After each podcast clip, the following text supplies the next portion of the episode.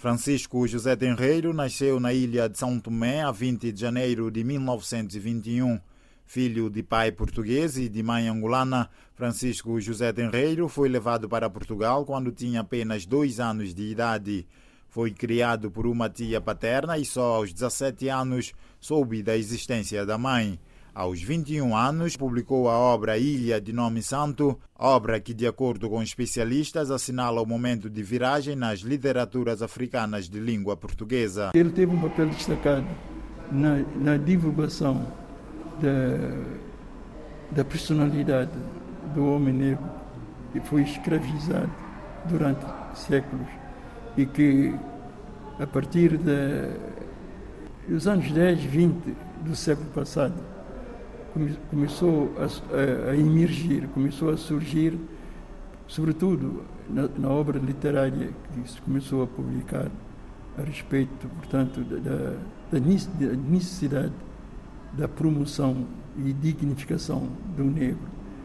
Portanto, colocando, portanto, a disposição, a ter o conhecimento de si próprio, da sua cultura da sua importância enquanto ser vivo humano. O escritor Albertino Bragança considera Francisco Tenreiro como o pai da negritude da língua portuguesa. Quem introduz essas ideias, essas novas ideias em Portugal, através de um poema que ele publicou naquela altura, foi, foi precisamente Francisco José Tenreiro.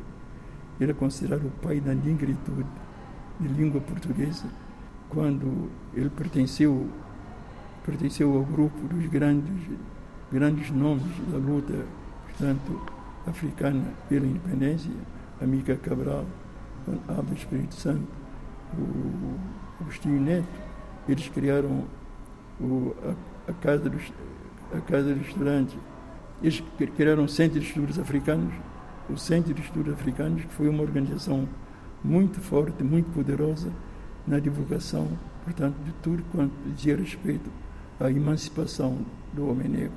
Francisco José Tenreiro faleceu a 31 de dezembro de 1963, aos 42 anos de idade, tendo deixado pronto para a publicação o seu segundo livro de poemas, denominado Coração em África. Geógrafo, docente, ensaísta e poeta, Francisco José Tenreiro é considerado um dos maiores intelectuais são-tomenses de todos os tempos. Há muita informação sobre essa personalidade e outras que Santo e Príncipe viu, viu florescer, nascer e florescer.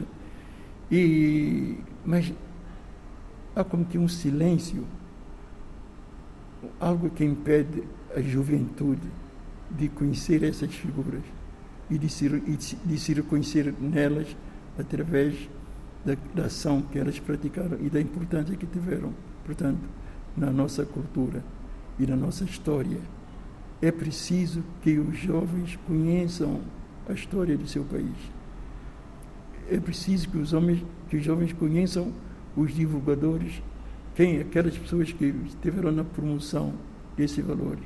É necessário que as autoridades, que dentro do governo, a educação, tenham conhecimento que existem escritores, existem outros elementos ligados à arte e à cultura, e que esses elementos devem ser conhecidos pela jovem geração. Era o escritor Albertino Bragança no final de uma palestra com os jovens estudantes em memória de Francisco José Tenreiro.